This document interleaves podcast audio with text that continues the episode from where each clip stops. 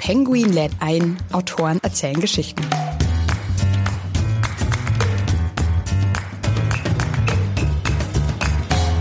wenn es um deine eigene Gesundheit geht, wirst du dich ja nicht selbst veräppeln mit irgendeiner ausgedachten oder Aufmerksamkeit erregenden Diät oder so, sondern es geht dir einfach um eine nüchterne Bestandsaufnahme. Das ist gesund. Ja, und danach richte ich mich. Hallo und herzlich willkommen bei Penguin lädt ein, Autoren erzählen Geschichten. Ich bin Laura Reichert und ich arbeite bei der Verlagsgruppe Random House. In jeder Folge lernen wir gemeinsam spannende Autorinnen und Autoren und natürlich ihre Bücher kennen. Schön, dass ihr dabei seid.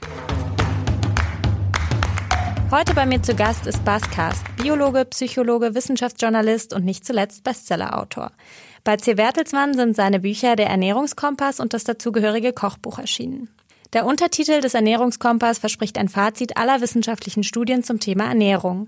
Nach einer radikalen Ernährungsumstellung befasste sich Baskast intensiv mit der Alters- und Ernährungsforschung und deckte dabei zahlreiche Ernährungsmythen auf. Er sagt, dass vieles, was wir für gesunde Ernährung halten, unserem Körper erheblich schaden kann und umgekehrt stellt sich manches Lebensmittel mit schlechtem Ruf als heilsame Kost heraus.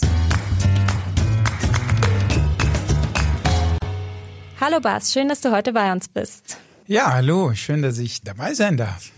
Der Ernährungskompass steht ja nun schon seit über einem Jahr auf der Sachbuch-Bestsellerliste ganz weit oben. Hattest du mit diesem riesigen Erfolg gerechnet? Nein, also nicht mit diesem Erfolg, auch mit einem geringeren Erfolg nicht. Ich glaube, mit dieser Art von Erfolg kann kein Autor rechnen.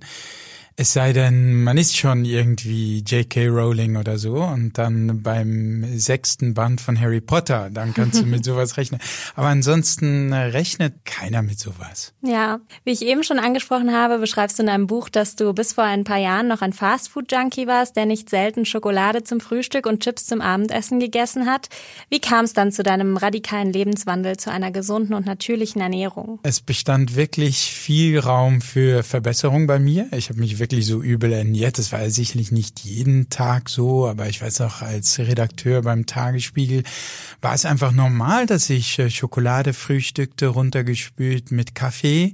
Und dann mittags, wenn das Schreiben begann, riss ich mir eine Packung äh, Schinken oder so auf, auch runtergespült mit Kaffee. Und dann kam es auch wirklich durchaus vor, dass ich abends eine Packung Chips aufriss und die als Abendessen aß mhm. tatsächlich. Mhm. Also das war nicht immer so, aber das kam kam leider vor, des Öfteren sogar. So, so oft jedenfalls, dass sogar meine Nichten, wenn sie mich in Berlin besuchten, auf mich zukamen und fragten, sag mal, was isst du wirklich Chips zum Abendessen? Und das war also wirklich, ja, ja, ja, mit, ziemlich neidisch äh, geradezu. Heute ist mir das peinlich. Ja. Und ich habe dann mit einem gewissen Stolz sogar gesagt, ja, das ist so. Und heute ist mir das peinlich. Und äh, bei mir war das so, ich bin immer sehr gerne gejoggt. Und eines Tages bin ich äh, eben losgejoggt. Das hatte eine kleine Vorgeschichte. Ich hatte schon gemerkt, irgendetwas stimmt nicht. Aber eines Tages bin ich losgejoggt und musste wirklich mit einem massiven Stich in der Brust stehen bleiben. Sowas ist schmerzhaft, aber der, der Schmerz war beileibe nicht das Schlimmste. Das Schlimmste war für mich dieses Gefühl, von wirklich existenzieller Bedrohung. Ja. es ist ja eine Sache, ob jetzt dein äh, großer Zeh beim Joggen verkrampft und das schmerzhaft ist oder, oder es ist wirklich dein Herz. Mhm. Ja, man könnte denken, ich bin an diesem Tag noch demütig nach Hause gekrochen und hätte vom einen auf den anderen Tag dann meine Ernährung umgestellt. Nur ich wusste ja überhaupt nicht, dass meine Ernährung Ursache oder Mitursache meiner Herzbeschwerden ist. Also das wird noch lange gedauert, bis ich überhaupt äh, darauf gekommen bin. Und wie hast du dann gemerkt, dass da ein direkter Zusammenhang besteht zwischen deiner nicht sehr gesunden Ernährung und den gesundheitlichen Problemen? Ja, das war ein äh, purer Zufall. Nämlich meine Schwester hat gerade eine Diät gemacht. Die hatte nach zwei Schwangerschaften auch ein bisschen an Gewicht zugelegt, hatte eine Diät gemacht und war topfit. Und eines Tages sind wir sogar zusammen joggen gegangen. Und meine Schwester, obwohl ich eigentlich der größere Jogger bin, dachte ich zumindest, joggte mir regelrecht davon. Und ich dachte einfach, wow, wie wäre es, wenn, wenn du das auch mal ausprobierst, überhaupt nicht an mein Herz denken, weil ich wusste ja gar nicht, was dann passieren würde. Nur was dann tatsächlich geschah, war, dass ich einfach, ja, ich habe mich viel besser gefühlt, ziemlich schnell sogar, so nach zwei, drei Wochen. Und die Herzbeschwerden waren zwar noch nicht weg, aber es war, als würde sich mein Körper irgendwie Generale überholen. Das Wichtigste in diesem kurzen Zeitraum war für mich, ich hatte andauernd Kopfschmerzen. Also wirklich mehrmals die Woche Aspirin geschluckt wie Vitamintabletten und die waren verschwunden. Das war in meinem Alltag viel wichtiger übrigens als die Herzbeschwerden, die ich immer noch hatte. Aber ich merkte, es geht mir besser und so kam ich in dieses Thema langsam rein. Ja, und wie würdest du sagen, hat sich dein Leben dann dadurch verändert, dass du diese Ernährung komplett umgestellt hast und fortan gesünder gelebt hast sozusagen? Also in einem sehr direkten Sinne, dass dann die Kopfschmerzen weg waren, dass ich mich viel besser gefühlt habe. Und dann äh, fing ich äh, nach und nach an, mich in dieses Thema äh, zu vertiefen, weil ich merkte, oh, es geht mir insgesamt besser, meinem Körper geht's besser, ich fühle mich irgendwie ja fitter und dann merkte ich nach ein paar Wochen, und das hat aber dann wirklich Monate noch gedauert, bis auch diese Herzbeschwerden abgeklungen sind. Heute sind sie vollkommen verschwunden. Also mhm. Also wenn ich heute jogge, ich habe keine Herzbeschwerden mehr, sie sind vollkommen weg. Und dann hat es mich natürlich sehr verändert, auch weil, weil das zu dem Ernährungskompass letztlich diese ganze Recherche dann zum Ernährungskompass geführt hat. Also sehr einschneidendes Erlebnis sozusagen. Ja, und bis heute eigentlich. Ich meine, ich denke, selbst wenn ich diesen Ernährungskompass nicht geschrieben hätte, wäre ich immer noch dabei geblieben, weil ich einfach gemerkt habe, wie mächtig diese mhm. Umstellung war und wie viel besser es mir ging und ich sicherlich nicht zu irgendwelchen Herzbeschwerden wieder zurück will. Durch den Ernährungskompass werde ich natürlich immer wieder jetzt, durch dieses Gespräch, werde ich immer wieder auf dieses Thema gebracht. Mhm. Und so mhm. bleibt man natürlich, ja, jetzt schon seit über, über vier Jahren, fast fünf Jahren bin ich jetzt dabei mit dieser Umstellung und mache das immer noch. Äh, mhm. Also ich ernähre mich immer noch ziemlich konsequent. Äh, ja, es gibt mal Tage, wo ich sündige, aber es ist ein bisschen sündiger, aber nicht, nicht viel. Ich bin ziemlich strikt. Okay. Das wäre auch eine Frage gewesen, die ich dir noch gestellt hätte, ob du äh, das komplett durchziehst mit der gesunden Ernährung oder ob auch mal ein Stück Kuchen oder ein leckerer Nachtisch erlaubt ist. Mhm. Aber scheinbar darf das auch mal sein, oder? Ja, das ist äh, erlaubt. Ich sage immer, das ist das, was du im täglichen Leben tust, das dich umbringt oder mhm. nicht und nicht die Ausnahme. Ja. Wenn jetzt jemand sagen würde, dass du nur ein weiterer Ernährungsguru bist, der glaubt, das Geheimnis der perfekten Ernährung zu kennen, was würdest du dieser Person antworten? Ja, die Gefahr besteht natürlich, dass man äh, auch ein bisschen in diese Rolle hineinschlüpft und wenn Fragen kommen, man immer eine Antwort hat und irgendwann natürlich auch bestimmte Fans einen äh, gern in dieser Rolle auch sehen, mhm. die dann sagen, ich esse jetzt nur noch nach Basskast. Egal, was irgendjemand anders sagt oder was in einem anderen Buch steht oder was es an Erkenntnissen gibt. Nein, ich esse jetzt nur noch das, was in dem Ernährungskompass steht. Naja, natürlich geht die Forschung auch weiter. Ich habe aber eigentlich versucht, kein Guru in dem Sinne zu sein. Es gibt ja auch keine Kast-Diät, so heißt auch das Buch nicht. Was ich vielmehr versuche, ist einen Überblick zu geben über den Stand der Forschung der letzten Jahrzehnte. Und wenn die Forschung jetzt äh, sagt, dass der Großteil aller Studien, sagen wir mal über 90 Prozent, zieht das Fazit, dass Fisch im Großen und Ganzen einen positiven Einfluss auf die Gesundheit hat. Mhm. Es schützt vor diversen Altersleiden. Dann gibt es von mir eine Empfehlung für Fisch. Mhm. Und ich differenziere das dann, ich gucke nochmal genauer nach, stimmt das auch wirklich, gilt das für jeden Fisch? Und dann sieht man zum Beispiel, es geht nicht für frittierten Fisch, es geht nicht für Pangasius und für andere Fische, die mit Giften wie Quecksilber belastet sind und man braucht auch gar nicht so viel Fisch, sondern höchstens einmal Fisch pro Woche, so Handteller groß. So, aber das kann ich jetzt empfehlen, weil der Großteil der Forschung der letzten Jahrzehnte also nicht einfach nur vom vergangenen Jahr, sondern der letzten Jahrzehnte kommt zu diesem überwiegend positiven Urteil. Und es gibt auch immer wieder Studien, die, die da zu einem negativen, auch bei Fisch, zu einem negativen Urteil kommen. Aber für mich war dieser Gesamtüberblick wichtig und das habe ich versucht, in dem Buch so wahrheitsgetreu wie möglich wiederzuspiegeln. Das ist ja auch so ein Ding, wenn es um deine eigene Gesundheit geht willst du dich ja nicht selbst veräppeln, irgendwie mit irgendeiner ausgedachten oder ausgeklügelten oder irgendwie einer wahnsinnigen, einer Aufmerksamkeit erregenden Diät oder so, sondern es geht dir einfach um eine nüchterne Bestandsaufnahme, das ist gesund. Ja, und danach richte ich mich. Und so kommst du dann wahrscheinlich auch am Ende des Buches zu diesen zwölf allgemeingültigen Ernährungsregeln, die du dann aufstellst, auch wenn du sagst, dass die richtige Ernährungsweise eigentlich sehr individuell ist. Und trotzdem gibt es eben diese zwölf allgemeingültigen Regeln, die für alle gelten. generell, und das geht für jeden von uns, äh, ist es als Faustregel glaube ich, richtig zu sagen, dass es günstiger ist, naturbelassenes Essen zu mhm. sich zu nehmen als Industriefood, mhm. äh, verarbeitetes Essen. Das ist eine dieser grundsätzlichen Faustregeln. Einer hat gesagt, isst nur Essen, das auch deine Urgroßmutter noch als Essen, als Nahrung erkannt hätte. Oder koche so viel wie möglich selber. Ich denke, das gilt für, für jeden von uns. Und das geht auch für, für die Regel Nummer zwei, isst mehr Pflanzen als Fleisch. Mhm. Und generell für die vierte Regel oder so, ist, äh, wenn du Fleisch isst, isst lieber Fisch als Fleisch. Und darüber hinaus versuche ich in dem Buch auch zu sensibilisieren für die Tatsache, dass jeder Körper unterschiedlich ist.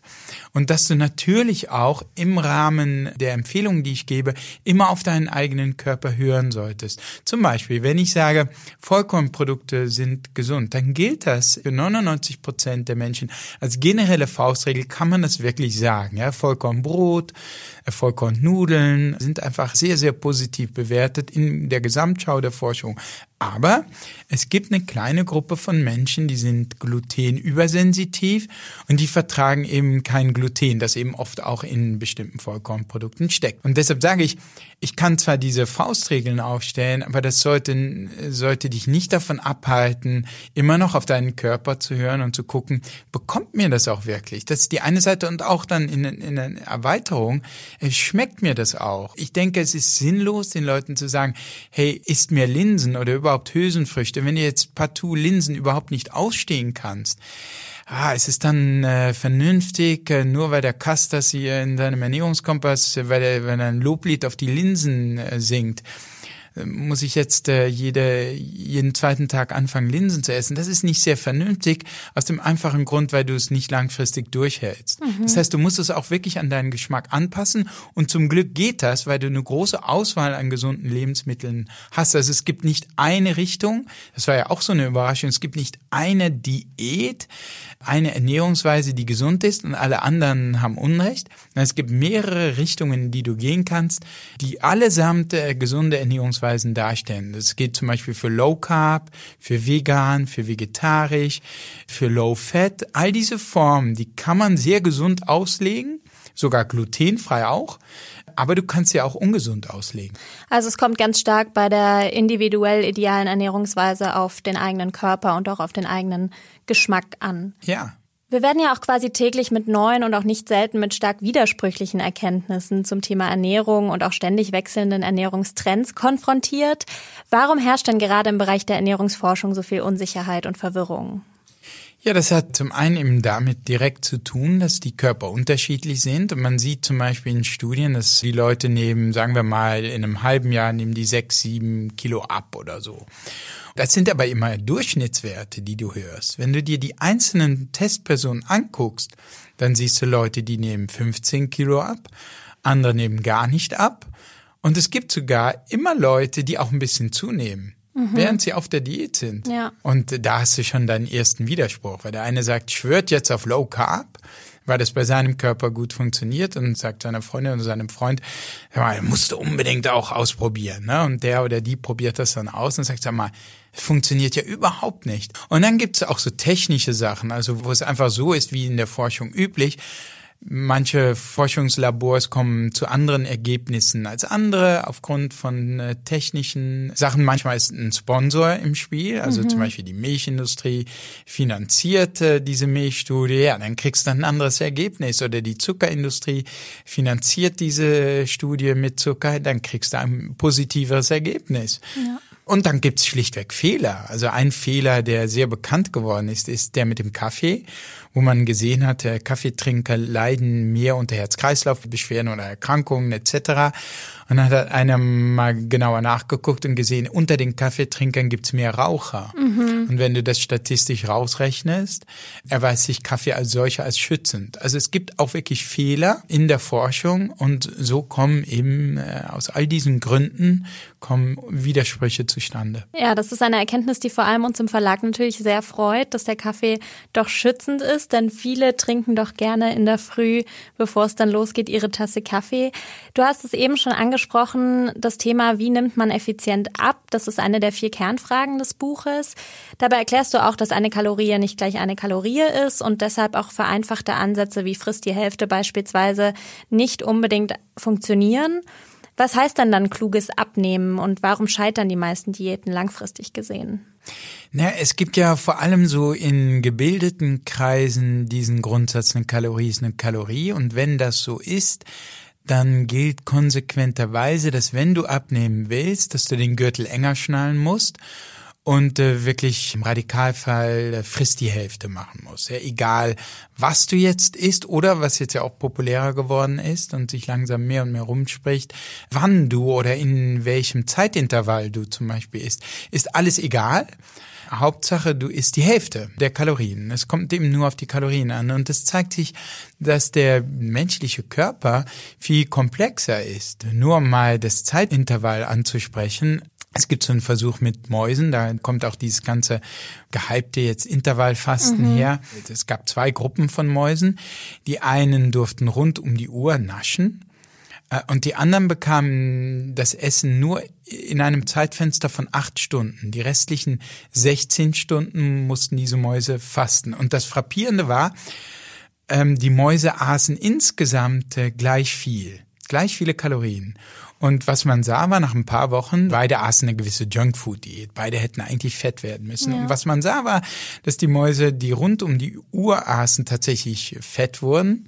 Und die Mäuse, die nur acht Stunden am Tag essen durften, wurden nicht fett.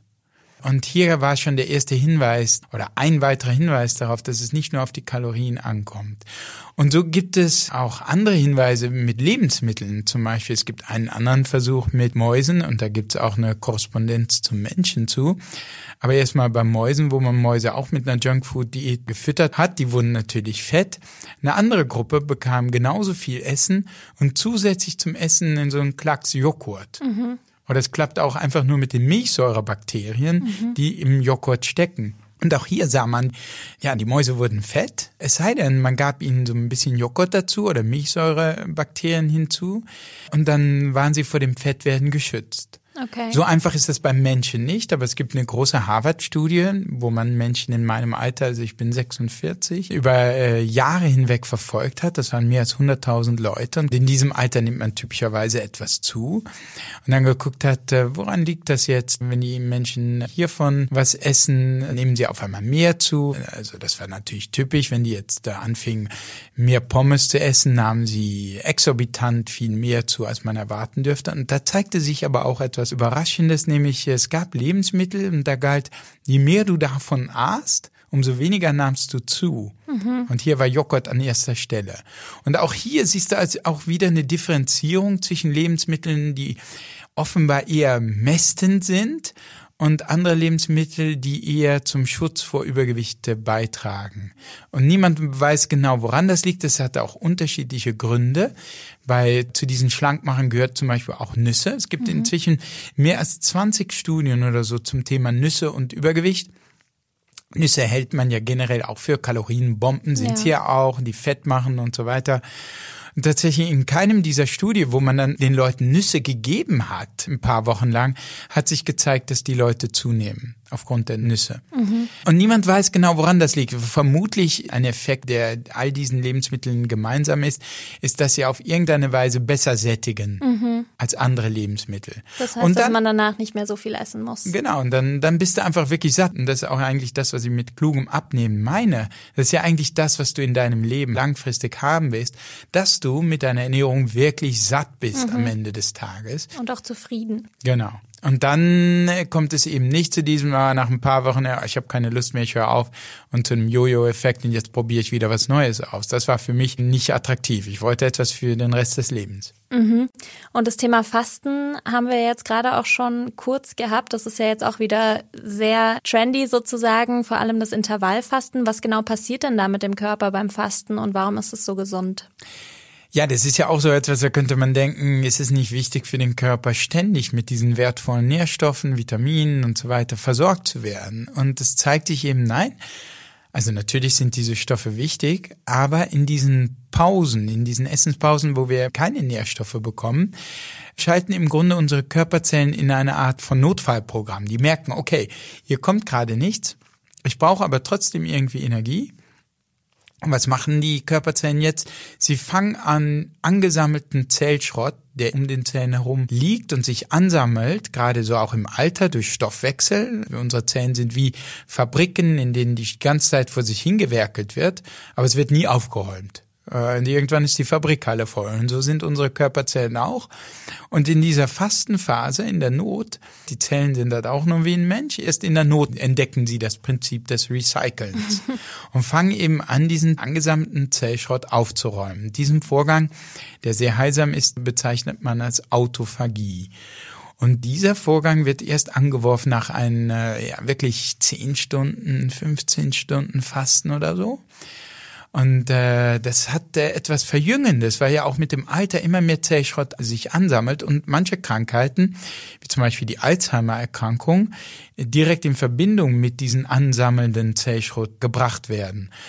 Und insofern könnte es sogar etwas Verjüngendes haben und es ist auf jeden Fall äh, gesund. Niemand weiß genau, wie lang das jetzt sein muss. Müssen es fünf Stunden sein? Muss es ein Tag? Müssen es ein paar Tage sein? Äh, das weiß im Moment noch niemand so genau. Aber der Konsens geht immer mehr dahin, dass Fasten für die allermeisten von uns, mhm. äh, hier gibt's wieder Ausnahmen. Typische Ausnahme wäre Schwangere, die sollte nicht fasten. Ja. Die muss ja das Baby ständig mit Nährstoffen versorgen. Ältere Menschen vermutlich auch nicht, die eher gebrechlich werden. Kinder, die sollen wachsen, die sollen nicht fasten. Im Gegensatz dazu werden Kohlenhydrate ja in vielen Diäten verteufelt, vor allem für Frauen, glaube ich, ein sehr gegenwärtiges Thema. Du sagst aber auch, dass es gesunde Kohlenhydrate gibt. Wie können wir die erkennen? Oh ja, also das ist ein totaler Mythos natürlich, ne? dass du nur Low Carb, nur das ist gesund oder dass auch nur die Carbs mästend wären. Natürlich können die mästen, aber das muss nicht sein. Ja, die schlimmste Form von Carbs, von Kohlenhydraten ist schlichtweg Zucker.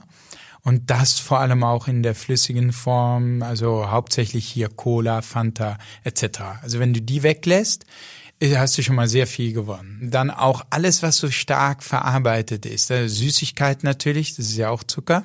Aber dann auch das stark verarbeitete Brot, also wie Brezel, überhaupt Weißmehlprodukte, Weißbrot etc. Weißbrot ist ja, wenn du ein Brot nimmst, du nimmst alle Mineralstoffe, alle Vitamine, im Grunde alle Nährstoffe raus und dann hast du ein Weißbrot. Und äh, du willst aber diese Vitamine, Mineralstoffe und Nährstoffe willst du ja haben, nicht nur reine Energie, mhm. nicht nur Zucker, wenn man so will. Und das sind die, die schlimmen Formen, ja, und die gesunden Formen von Kohlenhydrate, die wirklich sehr empfehlenswert sind, sind in erster Linie Vollkornprodukte, wirklich Vollkornbrot, insbesondere wenn du das ganze Korn noch hast, was langsamer verdaut wird, was günstig ist, aber auch Vollkornnudeln oder Bulgur, so etwas. Oder insbesondere halt auch die Hülsenfrüchte, die auch viele Kohlenhydrate enthalten, wie Linsen, mhm. Bohnen, Kichererbsen, die, die wirklich sehr empfehlenswert sind. Also auch sehr sättigend sind, ja. ja. Also ein weiteres Kernthema des Buches, was wir auch eben schon kurz angesprochen haben, ist die Entzauberung verschiedene Ernährungsmythen. Da hatten wir zum Beispiel schon den Mythos der ungesunden und dickmachenden Kohlenhydrate. Lange Zeit war aber auch die Fettphobie sehr weit verbreitet. Ja, wenn du diese verarbeiteten Lebensmittel hast, wo also Fett und Zucker oft systematisch hinzugefügt werden, dann ist Fett ein Problem. Aber an sich, es gibt sehr gesunde Fettquellen, die vermutlich auch sättigend sind. An erster Stelle sind das wieder diese unverarbeiteten Fettquellen, in erster Linie Olivenöl, mhm. Rapsöl, aber zum Beispiel auch fettreicher Fisch wie Lachs, Hering, Makrele, Forelle, wo diese berühmten Omega-3-Fettsäuren drin sind, die übrigens auch in einigen pflanzlichen Lebensmitteln sind, die auch sehr empfehlenswert sind. Also in, in, in Walnüssen zum Beispiel. Alle Nüsse sind fettig und mhm. sehr empfehlenswert, sind sehr gesund, senken das Sterblichkeitsrisiko, machen nicht fett, wie die diversen Studien eben zeigen, und braucht man überhaupt keine Angst zu haben. Und dann gibt es viele Samen, die wir oft vernachlässigen, die oft sehr fettreich sind, was man gar nicht so merkt, wenn man die sieht. Also zum Beispiel Leinsamen, Leinöl ist auch sehr gut und empfehlenswert, enthält auch wieder diese Omega-3-Fettsäuren. Oder Chiasamen und andere Samenkerne, ne, wie Sonnenblumenkerne etc., die wir vernachlässigen, die aber sehr empfehlenswert sind. Ein weiterer interessanter Mythos ist auch mit Milch verbunden. Viele Menschen sind ja immer noch davon überzeugt, dass der Mensch Milch von anderen Lebewesen braucht. Was sagst du dazu? Ja, da bin ich seit der Recherche sehr skeptisch. Viele sind da ein bisschen verärgert, meine ich sei polemisch oder so. Also ich sage immer ganz offen, der, der Großteil der Forschung, wenn du dir wieder diesen Überblick verschaffst, weist darauf hin, dass Milch eher positiv ist, mit Blick auf diverse Altersleiden, ja, wie Krebs, äh, wie Herz-Kreislauf-Probleme etc. Das ist der Großteil. Und jetzt, äh, wenn man sich das Kleingedruckte dieser Studien sich anguckt, dann sieht man eben oft, dass viele dieser Studien von der Milchindustrie finanziert sind. Und da werde ich immer skeptisch. Und das war ich hier auch. Und ich habe selbst immer viel Milch getrunken überhaupt und äh, fand das sehr lecker auch und dachte auch, es wäre gesund. So, und da war ich skeptisch und bin dem natürlich weiter nachgegangen, habe dann aber eben auch Studien entdeckt, die nicht von der Milchindustrie finanziert sind und die eben sehr viel negativer sind, ja, wo also zumindest ab so ein Glas oder zwei sicherlich ab drei Gläsern pro Tag, was also schon ordentliche Mengen sind, ist immer die Dosis macht das Gift wo man sieht, das Sterblichkeitsrisiko erhöht ist. Oder du siehst bei Männern zum Beispiel einen Zusammenhang mit Prostatakrebs. Mhm. Wie schaut's denn mit Alkohol aus? Ist es reines Gift oder können wir weiterhin mit gutem Gewissen ab und an auf unsere Bestseller anstoßen hier im Verlag? ja. Äh, ja, weder noch eigentlich, muss man sagen. Alkohol ist wirklich so ein Zwitterwesen. Ich sagte schon, die Dosis macht das Gift. Das gilt natürlich insbesondere bei Alkohol. Man kann schnell zu viel trinken bekanntlich und wenn man zweifelt, lieber kein Alkohol oder wenig. Aber äh, ein gewisser nüchterner Blick auf die Daten offenbart wirklich, dass so ab einem gewissen Alter, also ab meinem Alter ungefähr, so 40, 50, je nachdem, ob man Mann oder Frau ist, ein kleines Glas für Frauen, anderthalb Gläser bis maximal so zwei Gläser für Männer wirklich gesund sind. Das Herz-Kreislauf-Erkrankungsrisiko um bis zu 30 Prozent senken gegenüber dem Abstinenzler, also gegenüber demjenigen, der nicht trinkt. Und gilt es nur für Rotwein oder gilt es auch für andere? Na, das gilt generell für, für Rotwein, für Weißwein, für Bier auch. Mhm. Wovon ich ein bisschen abrate, ist Schnaps. Und okay da wahrscheinlich wieder die Kinetik auch, die eine Rolle spielt, also die Geschwindigkeit, mit der der Alkohol in unser, unseren Körper gelangt, spielt eine Rolle. Und oft kippt man den Schnaps runter, oft auch ohne Essen. Das ist ungünstig. Mhm. Lieber so ein bisschen langsam genießen mit Essen dazu. Okay. Nach dem riesigen Erfolg des Ernährungskompass hast du jetzt eben auch dieses Kochbuch veröffentlicht. Wie kam es dazu? Nun, letztlich, weil ich unheimlich viel Post bekam mit Fragen von Leuten, die, die sagten, hast du jetzt Rezepte für mich? Weil, ich meine, du hast mir jetzt diese Empfehlungen gegeben und äh, so, so eine grobe Vorstellung davon, was ich essen soll, habe ich schon, aber ich weiß nicht, womit fängst du deinen Tag an? Womit hört er auf? Das Kochbuch ist dementsprechend auch nach Tageszeiten gegliedert und zu Beginn gibt es als praktische Hilfe noch ein kurzes Theoriekapitel, in dem nochmal die wichtigsten Punkte aus dem Ernährungskompass zusammengefasst werden, aber auch die Kompassampel und die Kompasspyramide, wie funktionieren die? Ich glaube, ich hatte beim Ernährungskompass schon diese Idee, so eine Liste zu machen, um es einfach zu machen, die einfach die Lebensmittel einteilt nach grün, ist so viel wie möglich, gelb, also eher neutral, kannst du essen, musst du nicht essen oder isst es mal und rot eher meiden. Das fand ich als Idee sehr einfach, aber in dem klassischen Ernährungskompassbuch hatte ich keine Farben, um das umzusetzen, rein technisch. Und jetzt war klar, wir machen ein farbiges Kochbuch, dann habe ich diese Idee wieder aus, aus der Schublade geholt und diese Liste zusammengestellt und die ist also jetzt im Kochbuch drin. Essen selber zu kochen und zuzubereiten ist eben essentiell für eine gesunde Ernährung, sagst du. Warum ist das so? Ja, nun, du weißt nie, was die Industrie damit genau gemacht hat. Und oft sie, wie schon erwähnt, Zutaten rein, die dein Körper gar nicht braucht. Also nicht nur Salz, äh, Zucker und Fett, sondern auch all diese Substanzen mit den Namen. Ja, mit den ganzen Namen, die wirklich an ein Chemielexikon erinnern. Mhm. Und wenn du nur das isst, das ist das große Problem, äh, dann hast du äh, mit Sicherheit zu viel von diesen Stoffen. Und umgekehrt eben, dass sie diese Stoffe entfernt, wie Ballaststoffe, aber auch Vitamine, Mineralstoffe, dass die entfernt werden, die wir unbedingt brauchen Und so kriegst du langfristig ein Problem. Und das ist einfach nur die gesundheitliche Seite. Hinzu kommt dann noch diese systematische Proteinverdünnung, die Tatsache, dass du verführt wirst, bewusst. Also wirklich es ein Anliegen ist, zu viel davon zu essen. Ja, es ist einfach nicht empfehlenswert. Mhm. Unser Alltag wird aber auch immer stressiger und wir haben auch immer weniger Zeit zum Selbstkochen. Wenn man abends nach Hause kommt von der Arbeit, hat man vielleicht nicht mehr die große Lust oder Zeit, sich noch an den Herd zu stellen. Welche Tipps hast du für alle, die deine guten Ratschläge aus dem Ernährungskompass täglich in die Tat umsetzen wollen? Ja, man sollte einen äh, Partner heiraten, äh, der gern, leidenschaftlich gerne kocht. Also das ist die Lösung natürlich. Wird das mit dem Probleme. Kochbuch mitgeliefert?